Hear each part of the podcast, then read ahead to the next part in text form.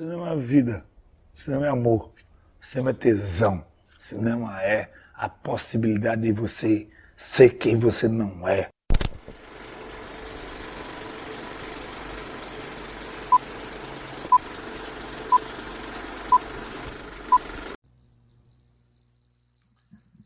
Salve pessoas, salve entrincheirados e entrincheiradas. Um salve para você, ser humano excepcional, que nos concede a honra de sua valorosa audiência no exato instante em que é dada a largada para o 36º episódio do meu, do seu, do nosso Sem Trincheiras, porque o Sem Trincheiras ao povo pertence. Meu nome é Yuri Freire e cá comigo tenho a maquiavélica, porém resplandecente presença de Nilvio Peçanha, o Nilvola das massas, o Nilvola da galera, o Nilvola alegria da garotada. Nilvola, dá um salve aí pra rapaziada que nos assiste, aliás, que nos ouve agora. É, salve cinéfilos entrincheirados, cinéfilas entrincheiradas.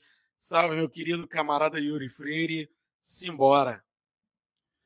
É até bom falar pouco para não zicar mais, né? Daqui a pouco eu, eu explico o porquê para quem nos ouve. e cá conosco também, mais uma vez, nosso querido brother, parceiro, camarada, confrade, Patrick Paiva, que eu sei que está muito animadíssimo para esse episódio. Patrick, mais uma vez bem-vindo e fala o que, o, que, o que você quiser. O microfone é seu. O Brasil e o mundo querem te escutar. Mais uma vez, muito obrigado pelo convite. Bom dia, boa tarde, boa noite a todos entrincheirados e entrincheiradas que nos escutam. É um episódio muito especial pra gente, de um diretor que a gente gosta muito e acredita que merecia mais valor do que lhe é dado. É verdade. Primeiro, eu tenho que dizer que finalmente estamos fazendo esse episódio após, acho que, três adiamentos, né? Três ou quatro, nem sei mais, até perdi as contas. Enfim, por vários motivos, motivos pessoais, motivos de ordem técnica, motivos de ordem astrológica, mas enfim, Finalmente, cá estamos. Hoje nós iremos dar início àquilo que eu espero que se torne uma série nesse podcast, que é a série dos três. Que hoje, no caso, falaremos sobre três filmes para quem quer conhecer Sidney Lumet. Então, se você não é muito inteirado ou inteirada na obra desse gigantesco cineasta, nós separamos três filmes que nós consideramos essenciais para quem quer se iniciar na filmografia do saudoso diretor estadunidense. Pois bem, é, lembrá-los né, que nós estamos aí nas melhores e piores plataformas de podcast do ramo. A você que nos, a, nos escuta, cismei com assiste, não sei porquê, enfim a você que nos escuta, que nos ouve pela primeira vez, muitíssimo bem-vindo ou bem-vinda. Volte sempre, espero que o episódio seja de seu agrado. A você que nos escuta novamente, bem-vindo ou bem-vinda mais uma vez. Nós nos consideramos honrados com a sua audiência e pedimos que, se possível, vocês entrem lá né, no Spotify, nos concedam as cinco estrelinhas para que nosso podcast possa ficar em maior evidência e chegar a mais pessoas. Por favor, ajudem o algoritmo a nos ajudar. Lembrando também né, que estamos aí no Instagram, no Twitter, é só procurar por Sem Trincheiras na busca que vocês nos encontrarão.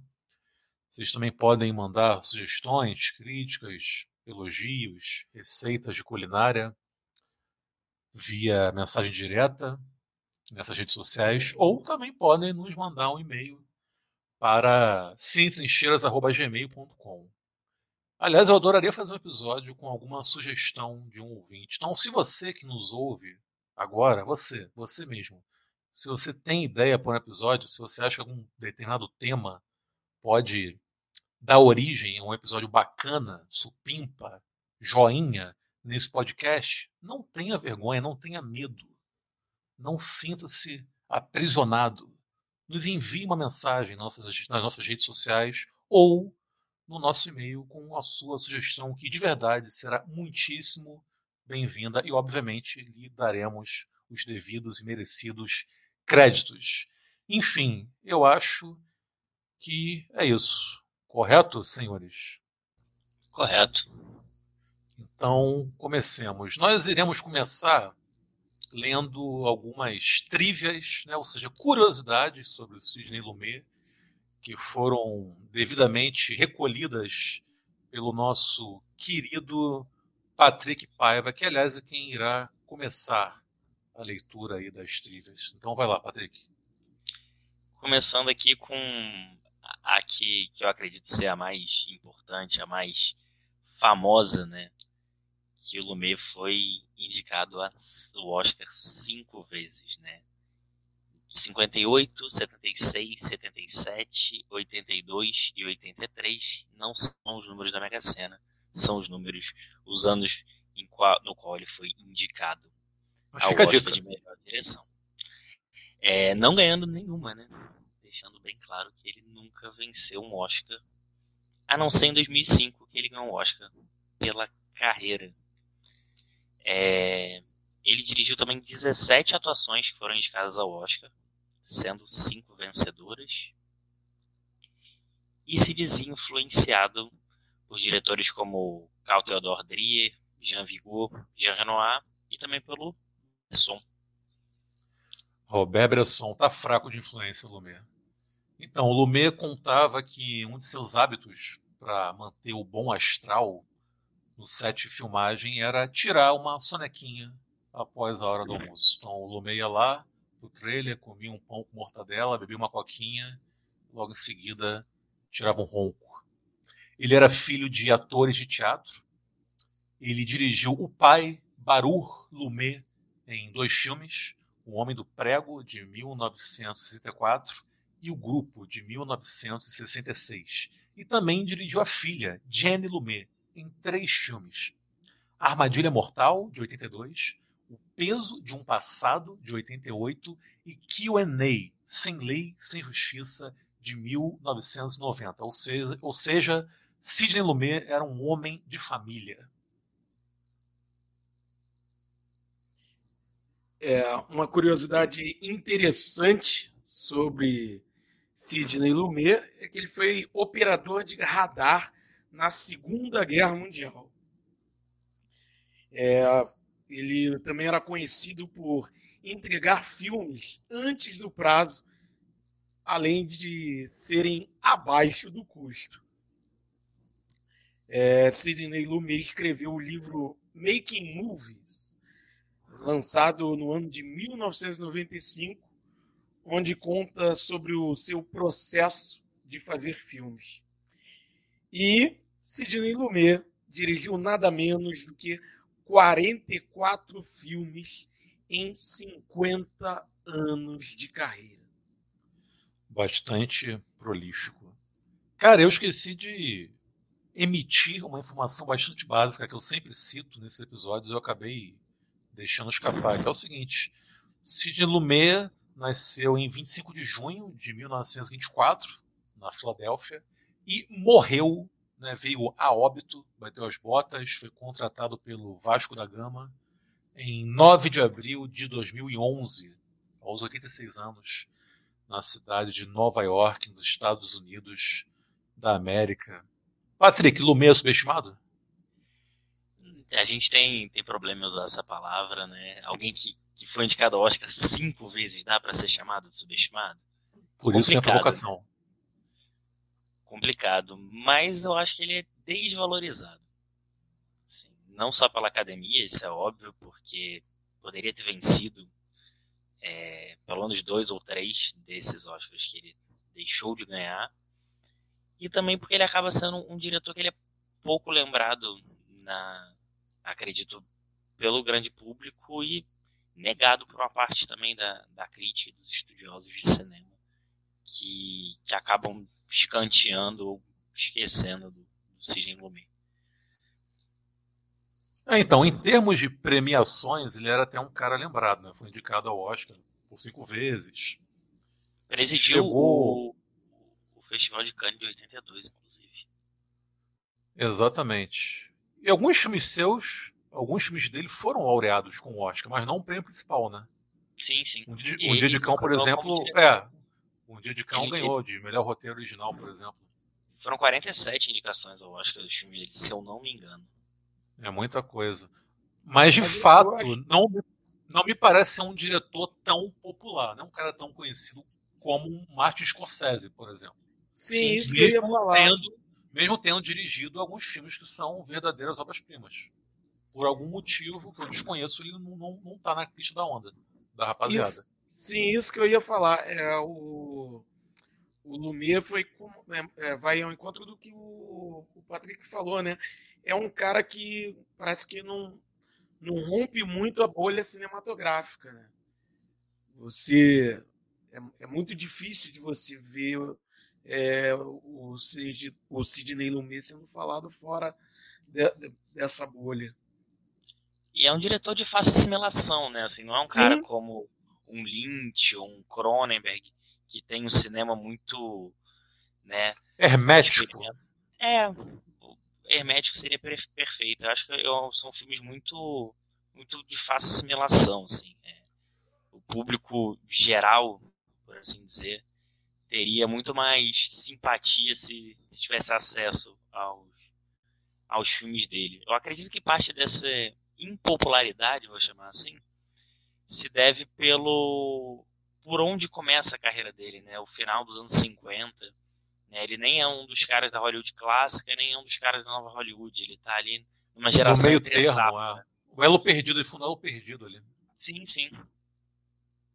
Não, e além disso, que o Patrick falou, né, serem filmes de fácil assimilação, são filmes que flertam o tempo todo com o cinema de gênero, né? Ação, sim. policial, comédia, resvala na comédia em alguns momentos.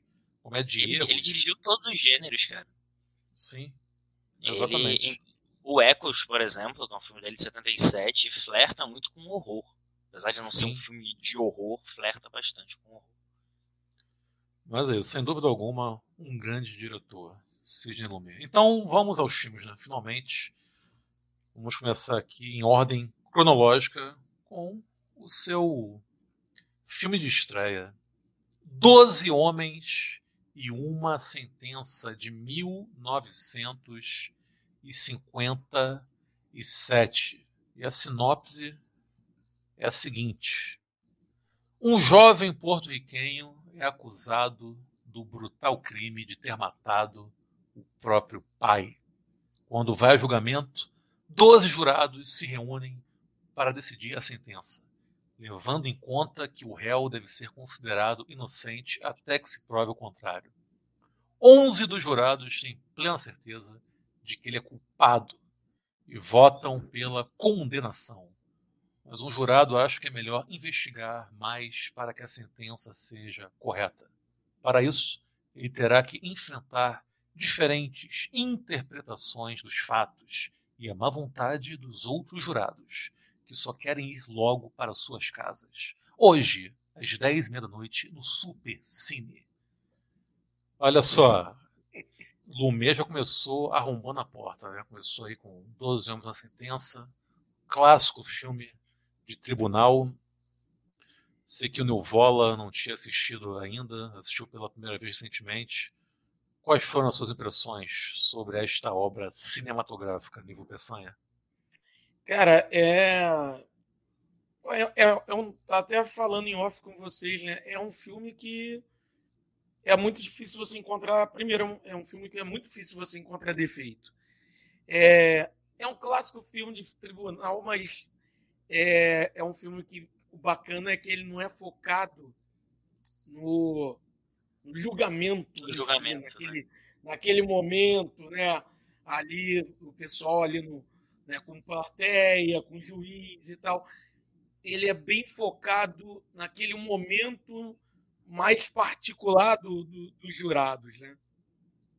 E isso é, isso é muito bom, né? É, você vê o, o tempo inteiro essa que os jurados são colocados ali dentro do, do né, da, de um local em que é fechado e a partir daí vai, vai sendo construído construída uma atmosfera claustrofóbica, né?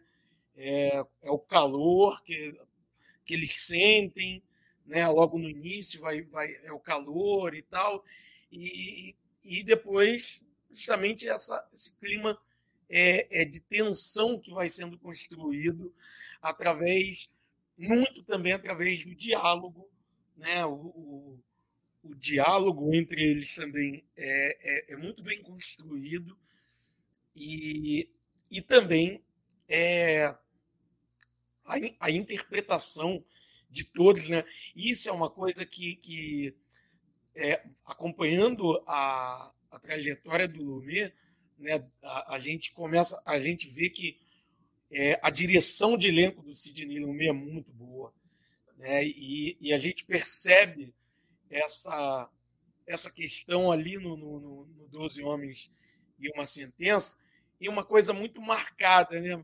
Só uma última coisa para até passar pra, a bola para vocês, é, para também falarem essa, essas, essas impressões, mas é, muitas vezes você vê essa coisa até meio que coreografada ali entre eles, entre os jurados, até porque né, é a adaptação de uma peça feita para TV, e, e às vezes você via essa coisa meio quase que coreografada, né? Em, em muitos momentos até realmente coreografada e tal, nos momentos onde tem os jurados falando e tal, falando, né?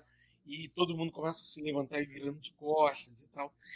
Enfim, é, cara, falando de, de, forma geral, as minhas primeiras impressões aqui sobre o, filme, cara, é, é, é, um filme maravilhoso. Foda, tensão, é, e, e, e, o encantamento com, com, com os, os, diálogos, com as interpretações e, e com toda a construção dessa atmosfera.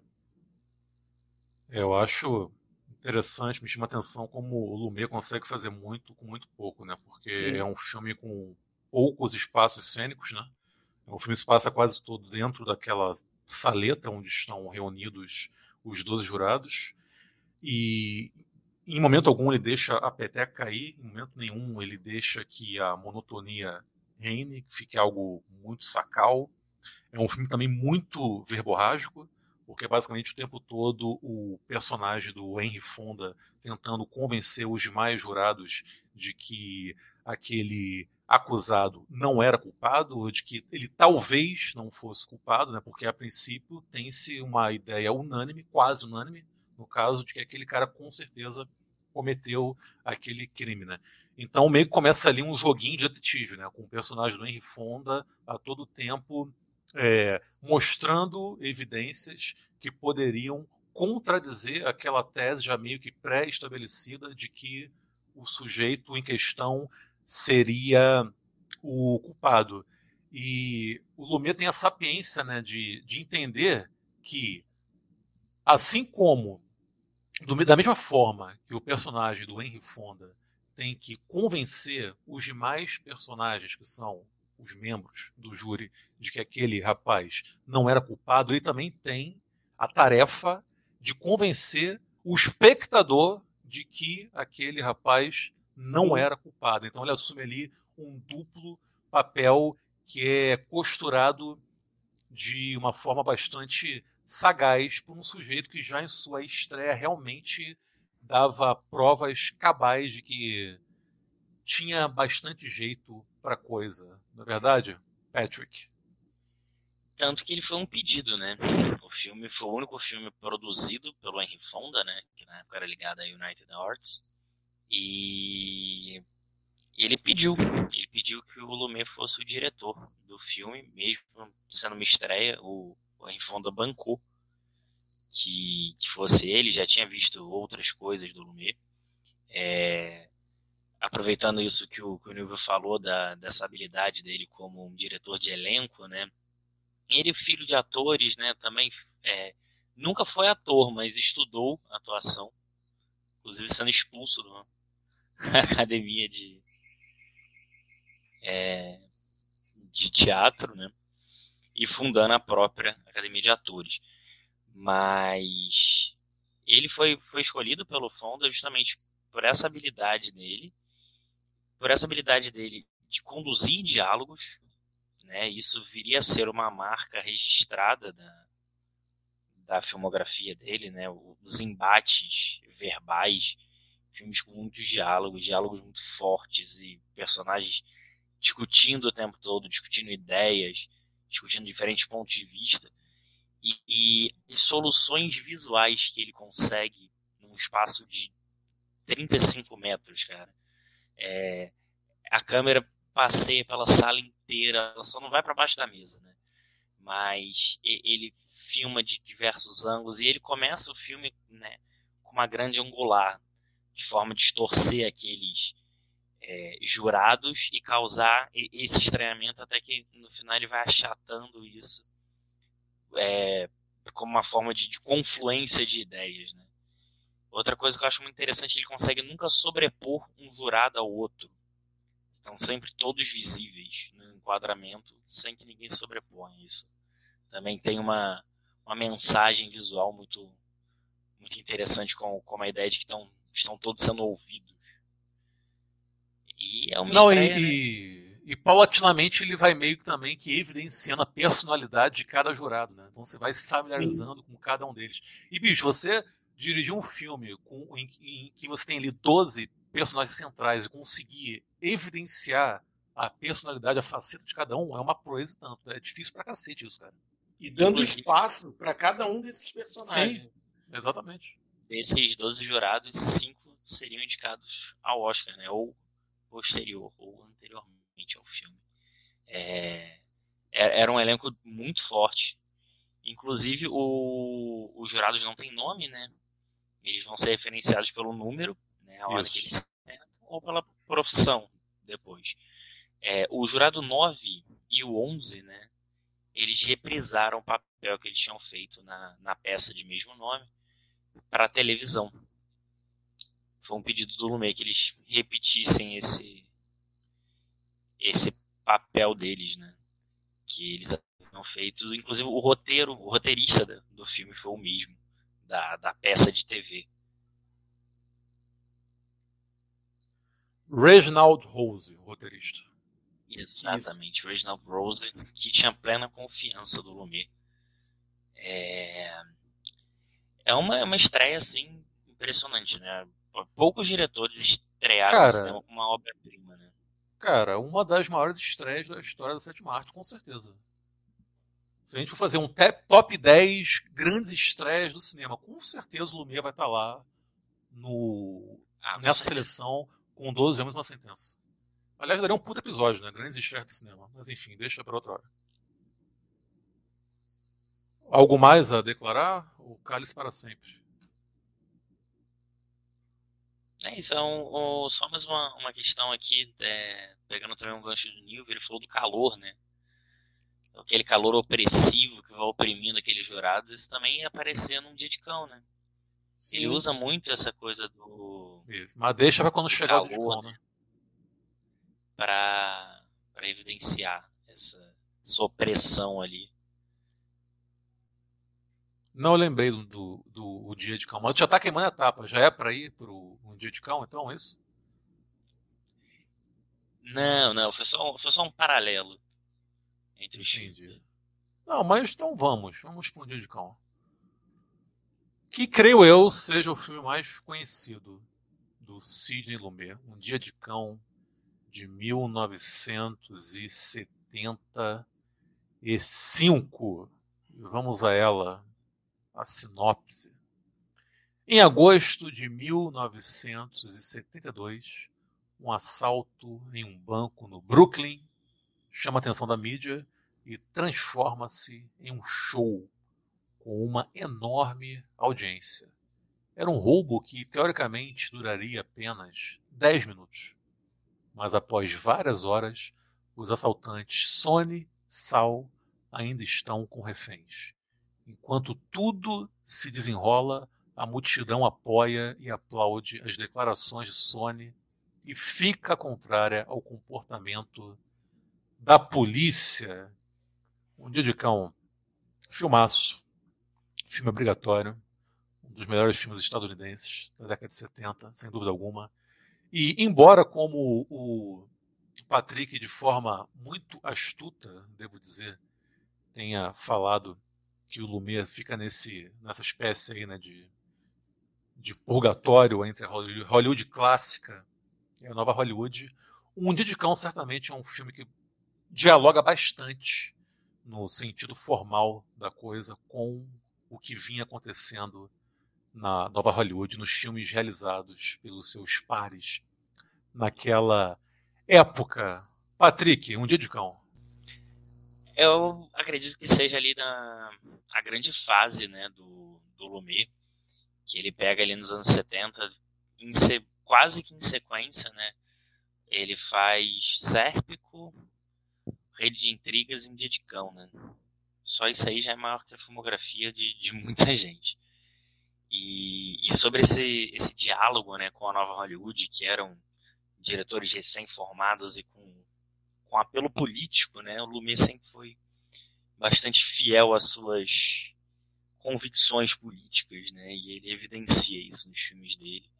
Talvez junto ao Rede de Intrigas ou Um Dia de Cão seja o que melhor evidencia esse lado político do do Lumet, que tem Alpatino, né, cara? Assim, Gatíssimo. a melhor Alpatino no auge da beleza no auge da beleza e no auge do Gatíssimo. talento. Que seja a melhor atuação da vida dele, que foi indicado Olha quatro aí, anos seguidos polêmica, ao Oscar. hein? Né? Polêmica, hein? É, mais do que mais do que o Michael Corleone? Mais do que o Michael Corleone?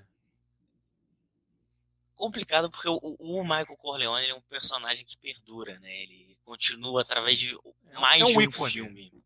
É um, e é um ícone. Um ícone. Vai, Se vai eu não me além. engano, se eu não me engano, o próprio Patino concorda com o, o Patrick. Muita gente, assim, é, É. muitos sindicatos de atores e, e afins afirmam isso. Mas eu concordo, O- eu, eu confesso que eu prefiro o Michael Corleone. É, ele foi indicado ao Oscar em quatro anos consecutivos, né? Pelo Poderoso Chefão 1, 2, Sérpico e Um Dia de Cão. Não ganhou nenhum deles. Só foi ganhar Sério? Não ganhou 90. Filme de mulher, um perfume de mulher, né? Perfume de mulher. Perfume de mulher. Isso. Caraca, é verdade, bem lembrado. Maluquice, né? Nossa, é trágico, né? O tipo de coisa que deixa a gente até entristecido. Maluquice. O, e o John Casal também tá muito bom. Papel que não era pra ser dele, porque o o sal da, da história real, né? Um cão que é baseado no Isso. Numa, numa notícia de jornal. que aconteceu no, no assalto a banco mirabolante também. É, que o Sal da história real tinha apenas 18 anos, né? E o Lumet não queria o John Casal pro papel porque já tinha 37, 36, se eu não me engano. 37 com cara de 51. É Ex- diga. Exatamente, mas o, o, o Lumet disse que quando ele, ele viu o, o teste, né? O John Casal foi um pedido do Alpatino, eles estavam trabalhando juntos, vindo do Poderoso Chefão 2, né? É, e aí eles se, se aproveitaram dessa química, né? O, o Lumet, quando vê o teste do, do John Casal, ele, ele acaba cedendo. Diz que ele, ele ficou. Ele rejuvenesceu no papel. Foram palavras do Lumet. Que ele rejuvenesceu fazendo John Casal que ganhou o. Globo de Ouro, né? Por, por Um Dia de Cão. Bem lembrado. O, um, o Alpatino, ele, ele tinha desistido, inclusive, de fazer um dia de cão. Porque por estar muito exausto ainda das filmagens do, do Poderoso Chefão 2. Só que de forma muito astuta, o Lumet, sabendo da, da rixa entre ele e o Dustin Hoffman, falou que então daria o papel para o Dustin Hoffman. O Alpatino prontamente retorna ao papel, mesmo muito cansado. Chegou inclusive a desmaiar de exaustão. Teve que ser hospitalizado em, em um dia de filmagem. O, o Lumet, além de tudo, ele gostava de enclausurar os atores, né? colocar eles para ensaiar, como se faz numa peça de teatro, para aumentar esse essa, essa química entre o elenco, isso também poupa tempo e dinheiro, né? Por isso que ele era conhecido como um cara que entregava filmes abaixo do orçamento e antes do prazo. Numa indústria que a gente sabe que o normal é o contrário, né? É, e assim, é, o, voltando à história do filme, acho interessante essa coisa do, do que o Patrick falou, né, de ser o filme onde o Lomé mais expõe o, o, seu lado político, mais expõe a, a, sua sua questão ideológica, digamos assim, é, porque você vê realmente muito disso na fala do, do, do personagem do próprio Alpatino, né? Se vê muito muito dessa questão na fala dele. É, você vê isso na, na, na conversa com o, com o, o, o, repórter, na entrevista, né? É, o tempo inteiro ele, ele se, se colocando. É, e e para além disso, é, eu volto no, no, no, que o Yuri tinha falado mais cedo, que foi na questão da comédia de erros, né? E aqui a gente vê muito muito disso, né? É, é um assalto que desde o início você já percebe que bota o olho e você fala, vai dar errado, né? não, tem, não tem como se dar certo. É, Está fadado a dar errado. Né? Desde o início você vê que não tem como dar certo. Né? É, é o cara que, que, que, que desiste logo no início e sai só quando ele está saindo, o personagem do Alpatino vai e pede a chave do carro, porque ele tem que, porra, tem que voltar, com, tem que usar o carro no assalto. Enfim, desde o início a coisa está, né, já dá mostras de que vai desandar, né, retumbantemente. E, e o tempo inteiro, né, o tempo inteiro, o personagem do, do John Casal, como o o Patrick falou, ele vai mostrando o tempo inteiro que, que é um, ele é uma espécie de panela de pressão, em algum momento né, vai, vai dar muito ruim.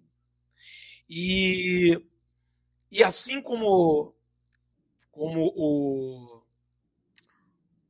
o Lumet, ele constrói muito bem a tensão é, ali naquele espaço em 12 homens e uma sentença, naquele espaço reduzido, aqui o, ele também vai construindo né, essa atenção, mas aqui no início com uma montagem muito rápida, né? uma edição muito rápida, desde que eles entram ali, é, o tempo inteiro o, você vê uma, uma coisa, os atos vão se sucedendo, um monte de coisa vai acontecendo, né? o, o, o, perso, a, o personagem do, do, do Alpatino é, vai, fazer, vai fazer uma coisa, vai fazer outra e, e, e entra com o, o gerente do banco num lugar e sai, vai para outro lugar e vai ver a polícia e volta, não sei o quê. Então é uma coisa muito rápida que vai criando é, é, uma tensão ali logo, logo de cara, né? E mais Sim. uma vez a tensão do confinamento, né?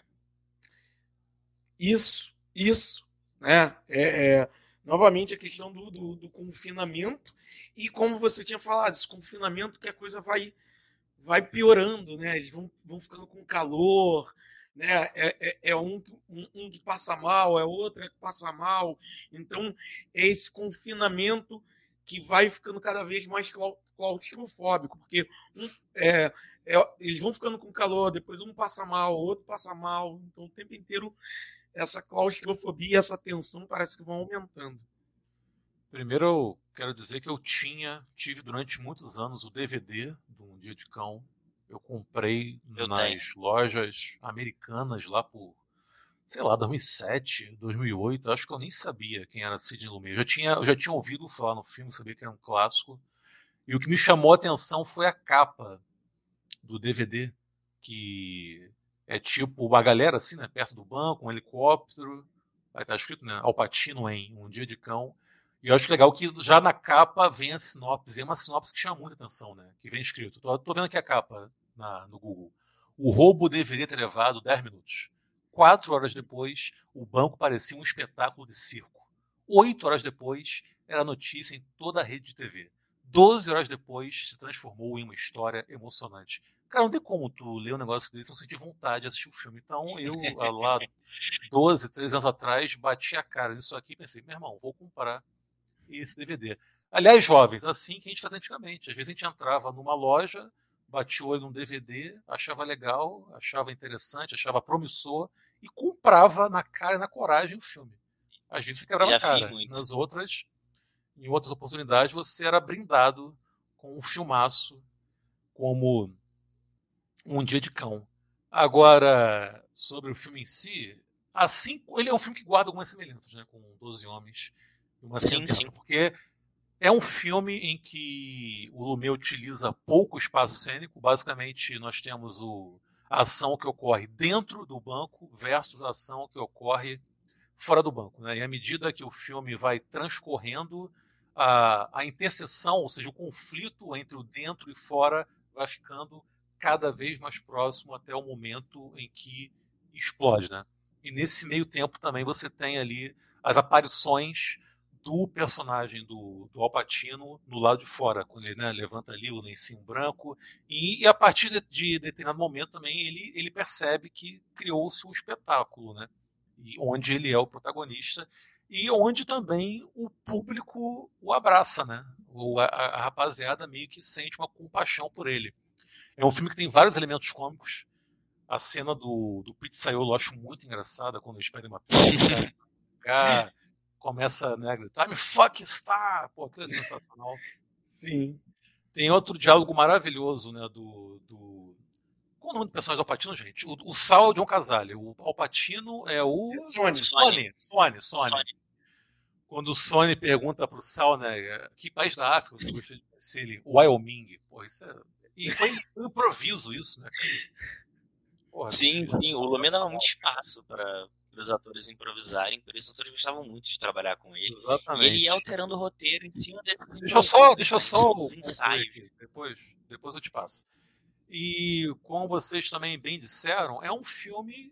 O, o Lumet mostra que é possível realizar um filme político sem ser panfletário, sem ter que ficar esfregando de forma excessivamente didática na cara do espectador a que tipo de interesse aquele filme serve ou que tipos de interesses aquele filme defende, né? Então, enfim, pô, é aquilo, né? Um cara um fudido, um sujeito no ápice do desespero, um sujeito que claramente não nasceu para assaltar bancos, um, clara, um cara que não tem talento para assaltar bancos. O filme poderia se chamar, sei lá, Um Assaltante Bem Trapalhão. É, é tipo isso, sabe? E onde tudo dá errado a partir praticamente do primeiro segundo. Então fica difícil também que você não crie algum tipo de, de, de compaixão, até mesmo de simpatia pelo personagem do Alpatino. E, e, também rola ali meio que, não sei se dá pra chamar de plot twist, mas algo que surpreende, né?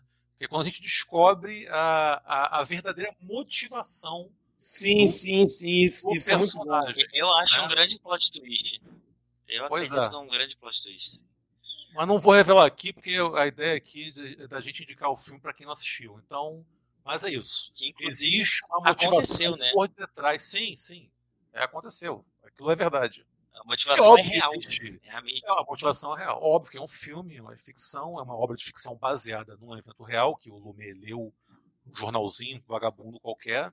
Então, muito daquilo ali é criação da cabeça do Lumet, porém baseado em coisas que realmente aconteceram. Então, essa motivação do Sony era real. E, aliás, o Sony da vida real era uma mistura perfeita do Al Pacino com o Robert De Niro. Não sei se vocês já viram, se você jogar no Google aí, vocês vão Eu ver a foto. Cara. Dustin Hoffman sim, sim. Ele parece, parece muito com o Robert De Niro, De Niro também, cara. Parece, Felipe, parece pra caramba com o Robert De Niro. Eu não sei nem como é que o, Lumet não pensou no Robert De Niro pro personagem. Mas que bom que foi o, o Alpatino. O Alpatino está maravilhoso. Sim, sim. Pô, maravilhoso. Os rádios da época eh, que transmitiram o assalto descreveram o assaltante como alguém de beleza é, de rosto quadrado, a lá Alpatino ou Dusty Hoffman. Palavras dos jornais da época. E aliás, existe um documentário, tá pesquisando, tem um documentário chamado The Dog. Sim, sim. Conta a Achar, história, inclusive. que conta a história do John Wojtowicz, que é o cara que inspirou Um Dia de Cão. Eu descobri isso aqui pesquisando. Enfim, deve ser interessante esse documentário, eu fiquei com vontade de assistir. Mas é isso, então acho que já passamos pelo Um Dia de Cão, né? Podemos ir pro próximo. Sim. Sim, sim. Então, o derradeiro filme é Antes que o Diabo Saiba que Você Está Morto. Engano, de 2012, eu simplesmente esqueci. Não, 2012 porra nenhuma, 2007. 2007. Aliás, eu preciso dizer que eu assisti esse filme no cinema.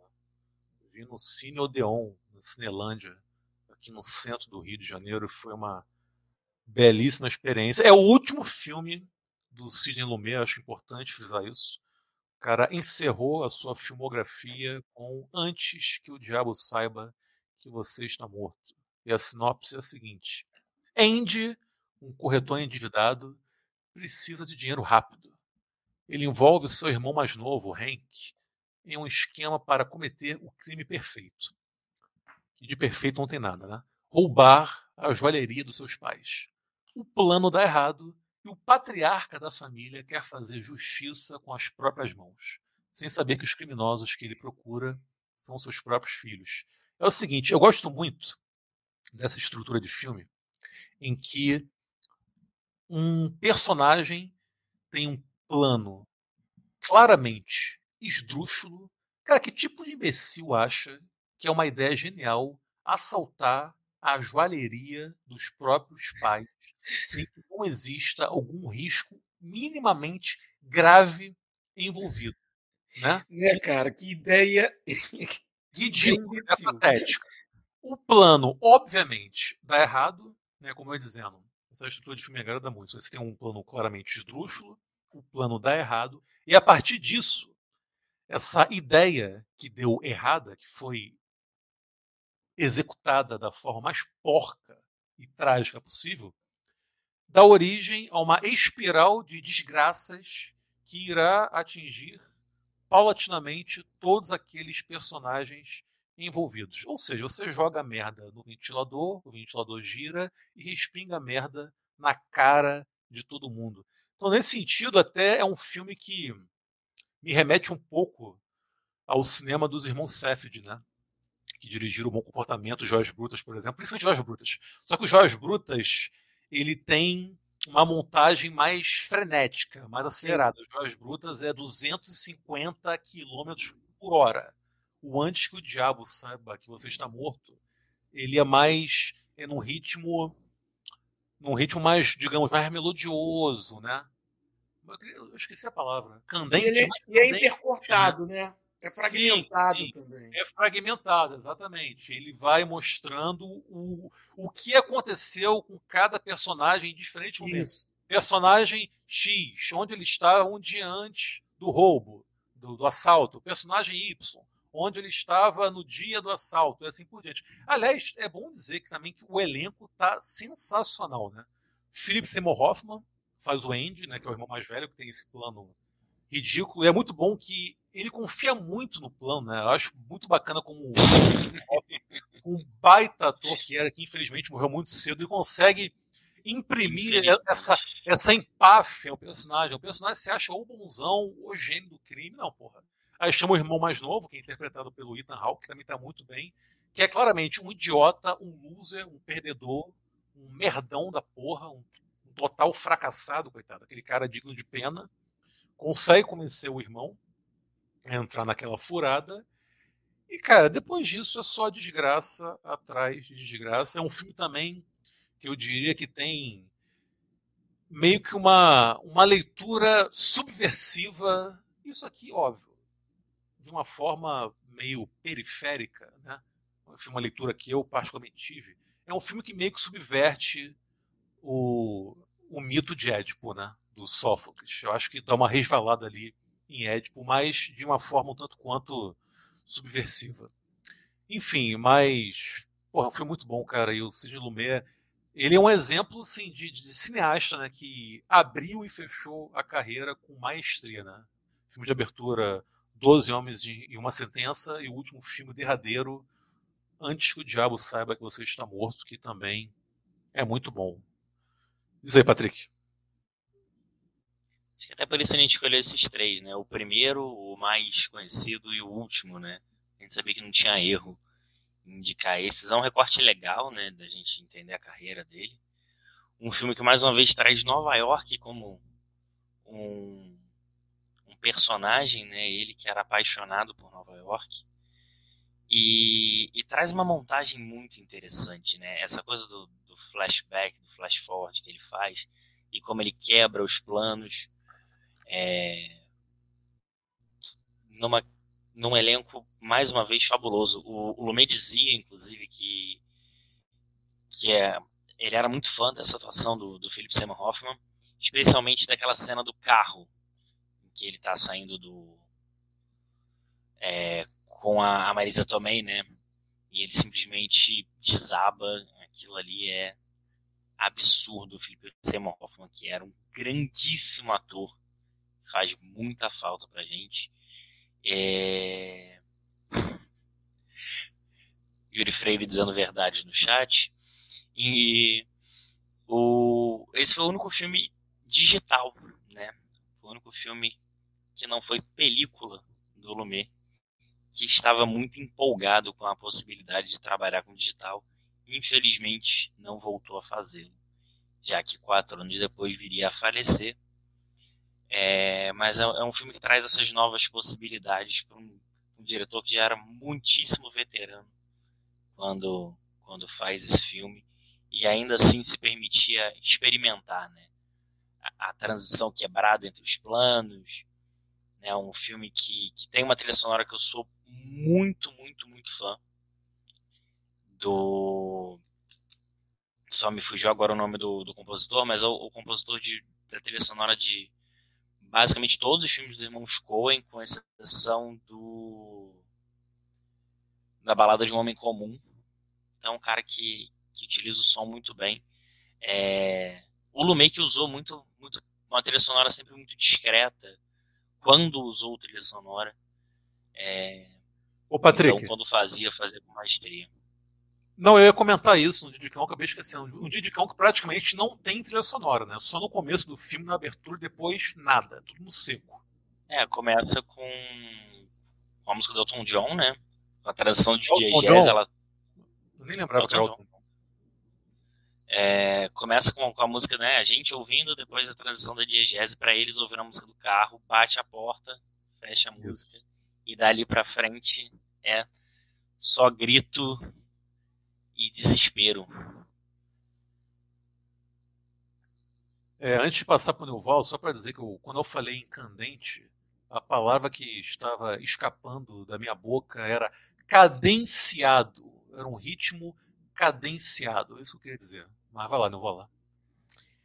Então, é, assim, é, vocês já falaram bastante, e aí eu queria falar sobre, sobre a questão que, que você vê muito presente nesse filme e, e você vê atravessando né, de alguma forma esses três filmes, que é uma, uma, uma questão, ele sempre mostrando né, é, alguns personagens desajustados, uma, uma sociedade né, é, bem desajustada, e, e, uma, e sempre uma questão familiar. Né? Em 12 homens e, e uma sentença tem a questão familiar envolvendo um dos jurados e que no fim né, faz toda a diferença ali para a escolha final, né, para o voto final. É, no, no, no, no, Dia de Cão, é, tem, tem a questão familiar envolvendo Sony, né, né, a questão enfim, não vamos entrar em spoilers, mas é, família do né, o Sony, em termos de família, em termos afetivos, amorosos, é todo desajustado. E aqui, pô, não precisa dizer mais, né? Além, além dos filhos tramarem um assalto né, que acaba dando num, na morte da mãe e tudo mais, é, a gente tem né, um irmão transando com a mulher do, do irmão, enfim, é, né, é uma coisa. Né, Val, cuidado com os spoilers. Não, aqui não, não, não, isso aí vai, vai estar logo no início do filme. É, então, assim, você vê uma, uma família totalmente né, desajustada e é, e é algo que perpassa por, esse, por esses três filmes, né? de uma certa maneira perpassa por todos esses três filmes. É, e, e, e também é, salientar, né, corroborar com o que vocês disseram sobre a interpretação do Philip Seymour Hoffman. Cara, estupenda a interpretação dele. E, pô, sempre que, que vejo interpretações é, como essa, tem, tem outras interpretações fodas do, do, do Philip Seymour Hoffman, e sempre que a gente vê um trabalho assim do, do dele, fica pensando, porra, o quanto ele ainda tinha para oferecer em termos cênicos. O Yuri falou que ele morreu cedo. Né? 47 anos. Porra, 47 anos. Muito novo. Pô, aí. Claro que eu tô bem mais novo que ele, né? da idade que ele morreu. Mas, enfim. Brincadeira, eu tô quase Deixa chegando. Falta, algum, falta um pouquinho ainda, mas. Alguns meses. Mas é isso. Mas morreu meses é sacanagem. mas. Poucos anos, mas falta. É, mas é isso, mas 47, pô, muito novo, né, cara? Muito, muito, muito. É... mas pro ator, porra. Muita, muita. Ainda mais para um ator. Porra, muita ainda. Harrison Ford acabou de né, estrear isso, super, super aplaudido em Cannes aos 80 anos por estar tá novamente fazendo se despedindo de Indiana Jones. E, é. e, e, vai fazer. E o... já está com contrato aí para ser o General Ross, que talvez seja o Hulk vermelho aí da, da Marvel. Então, porra, o cara tá, tá queimando lenha aos 80 anos. Philip Seymour Hoffman podia estar tá aí, ó, maravilhando a gente. E para fechar minha parte, cara, é a, e, e, com essa coisa da, da, coisa da dessa trama fragmentada, né? É, é uma trama que vai apresentando um conflito atrás do outro, né?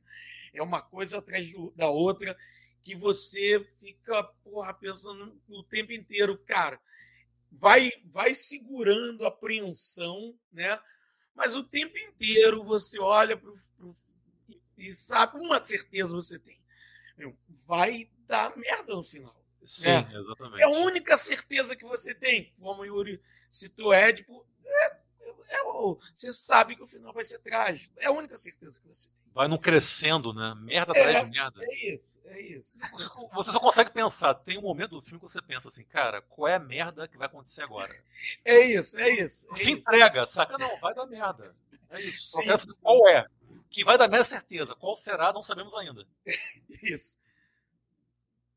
E só para constar também, o Lumet tinha 83 anos, né? Quando dirigiu esse filme. Caralho, 83 anos. 83. E, tipo, ele não parece, muito, né? né ele... Se alguém dissesse que foi um filme dirigido por um cara de 40 anos, tu super acreditaria, né? Tem um frescor, né? Um sim, sim. sim, sim. E, ele como um cara sempre muito, né? Antenado. Juvenil, por assim dizer. Ele sempre exalava essa... Jovial, né? Jovial é melhor, né? Juvenil é meio... É, jovial. Não, juvenil é meio... É, jovial. Mas pode falar, Patrick. Eu te calei? A quem interessa calar Patrick Paiva? Ih, acho que ele se calou. Ih, calou-se, calou-se. Eu acho que Patrick Paiva está. Silenciei Patrick Paiva. Foi silenciado. É isso. Gente, o nosso camarada Patrick está passando por alguns problemas técnicos que felizmente só foram aparecer, surgir agora no fim do episódio. Então, alô, alô. olha só. Tu tá nos ouvindo, Patrick? Bicho, desiste. Se não tá ouvindo, a gente desiste. Sim, a gente sabe.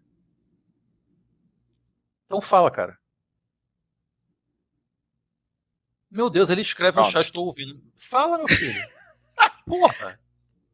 Não, que eu não, eu não sei se estão ouvindo. A gente não tava te ouvindo. A gente tá te ouvindo agora. Agora tá. Agora sim. Eu Ah, falo, não, tu vai- beleza. pô. Tu vai ter trabalho, né, Vola? Vai ter um tá trabalhinho aí.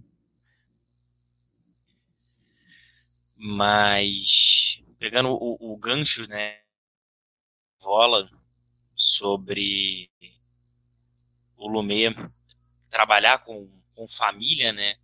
O Lumet fala no, no documentário sobre a vida dele, né, o By Sidney Lumet, que não existe drama sem família, né?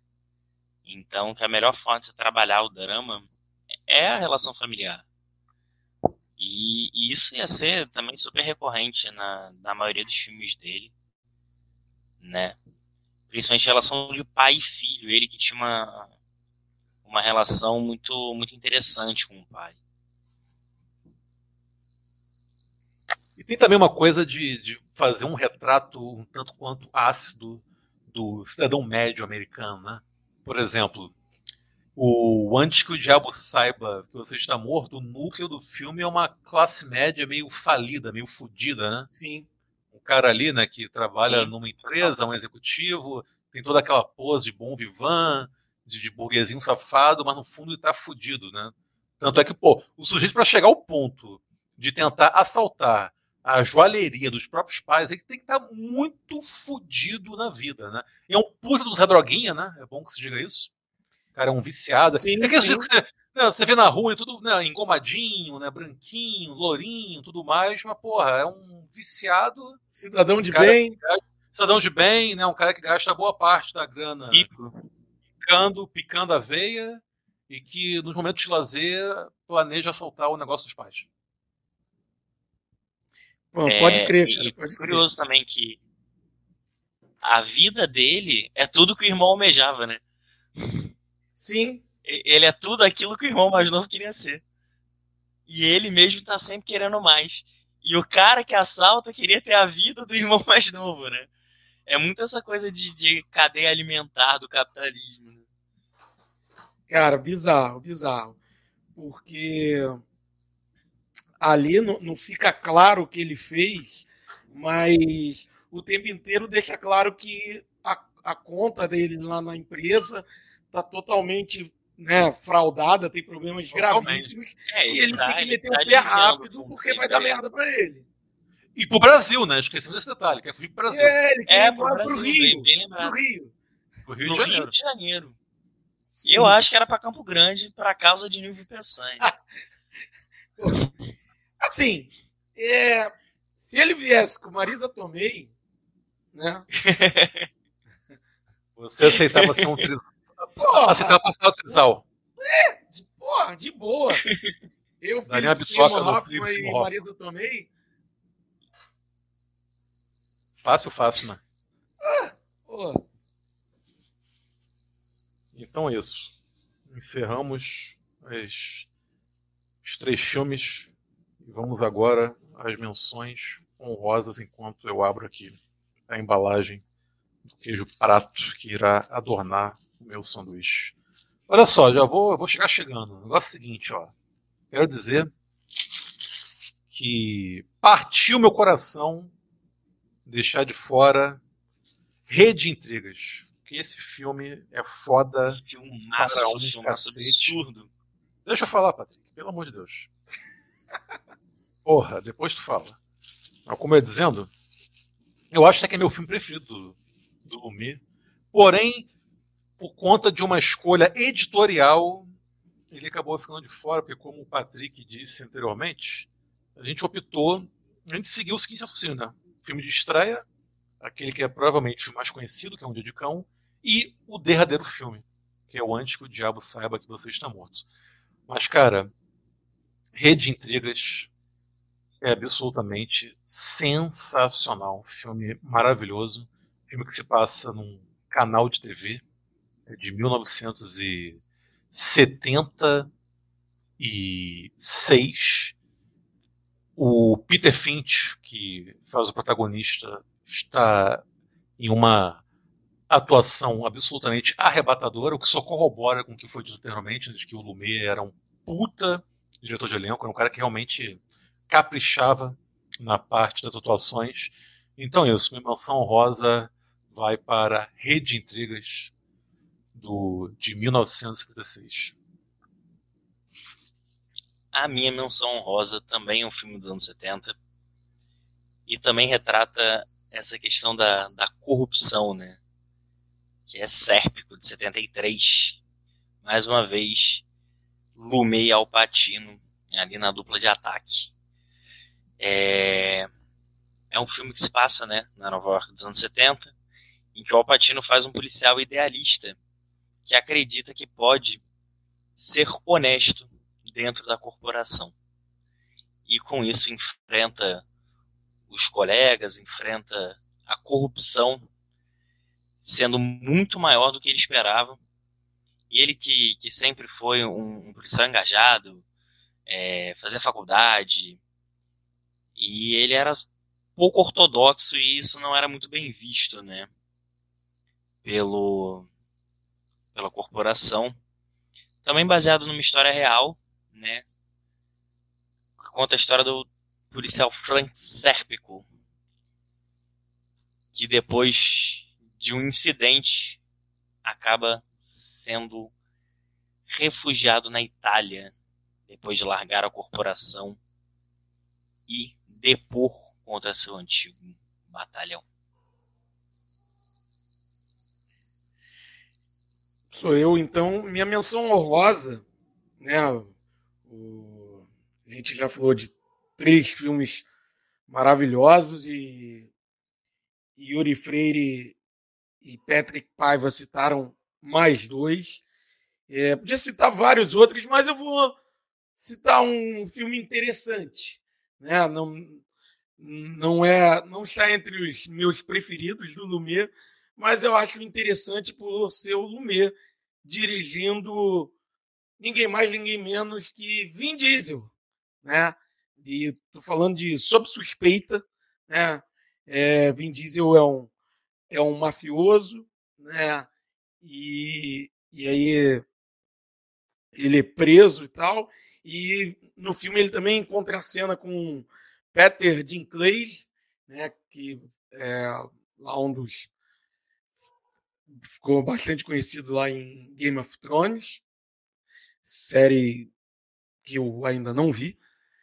É, enfim, é, e aí então fica essa minha menção honrosa, essa minha indicação, né, sob suspeita, filme de máfia Sidney Lumet com o nosso nosso eterno Toreto, né? É, Vin Diesel. Eu ia comentar o que o Patrick escreveu aqui no chat. Vin Diesel com cabelo. Com cabelo, perfeito. Vin Diesel com cabelo, desculpa. Nem vi. Vin Diesel com cabelo. É, então, mais um motivo né, para ver sob suspeita, além de ver Sidney Lumet dirigindo Vin Diesel, vai ver o Sidney Lumet dirigindo Vin Diesel cabeludo. Eu lembro que quando o Lumet ganhou o Oscar honorário, que aliás é uma puta picaretagem esse negócio de Oscar honorário, né? Tipo, ó, nunca te premiamos, mas agora que você tá velho, Fizemos merda a vida moribundo, toda. nós iremos te dar esse Oscar aqui de mentirinha. Mas enfim, eu lembro que na, na, na durante a cerimônia apareceram né, várias imagens do Lumet no telão, coisa e tal, imagens da carreira. Aí terminava com imagens né, do set de filmagem desse filme do, do Lumet que ele dirige o Vin Diesel. Aí tem uma, nunca esqueço dele, do Lumet abraçando assim, o Vin Diesel com o cabelo e tal. Eu lembro que eu fiquei, cara, que doideira, cara. O Vin Diesel com cabelo num filme sério.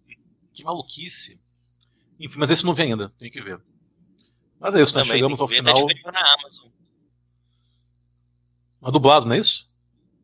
É, eu acho que só tem dublado. O, o Sérpico tem na HBO. Tinha o Sérpico na Netflix há anos atrás, mas acho que ela saiu de catálogo, do catálogo tá da Netflix. HBO hoje em dia. Da HBO. Mas todos os filmes que aqui estamos já caíram do caminhão, né? É isso que eu ia falar. Com Só facilidade, são filmes fáceis de encontrar. Então, mas olha só, o, o Antes que o Diabo Saiba tá. Não, vamos falar dos três aqui. Ó. O Antes que o Diabo Saiba que você está morto tá na Prime Video. Então tem que ver aqui. Eu ia ver isso, acabei esquecendo. E de intrigas também.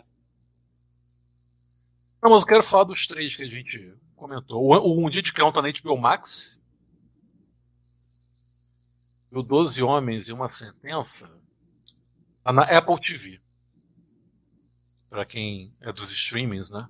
Porém, todos eles já caíram do caminhão há muitos anos. Ô Nilval, encerra aí o episódio, por favor. Então, então é isso.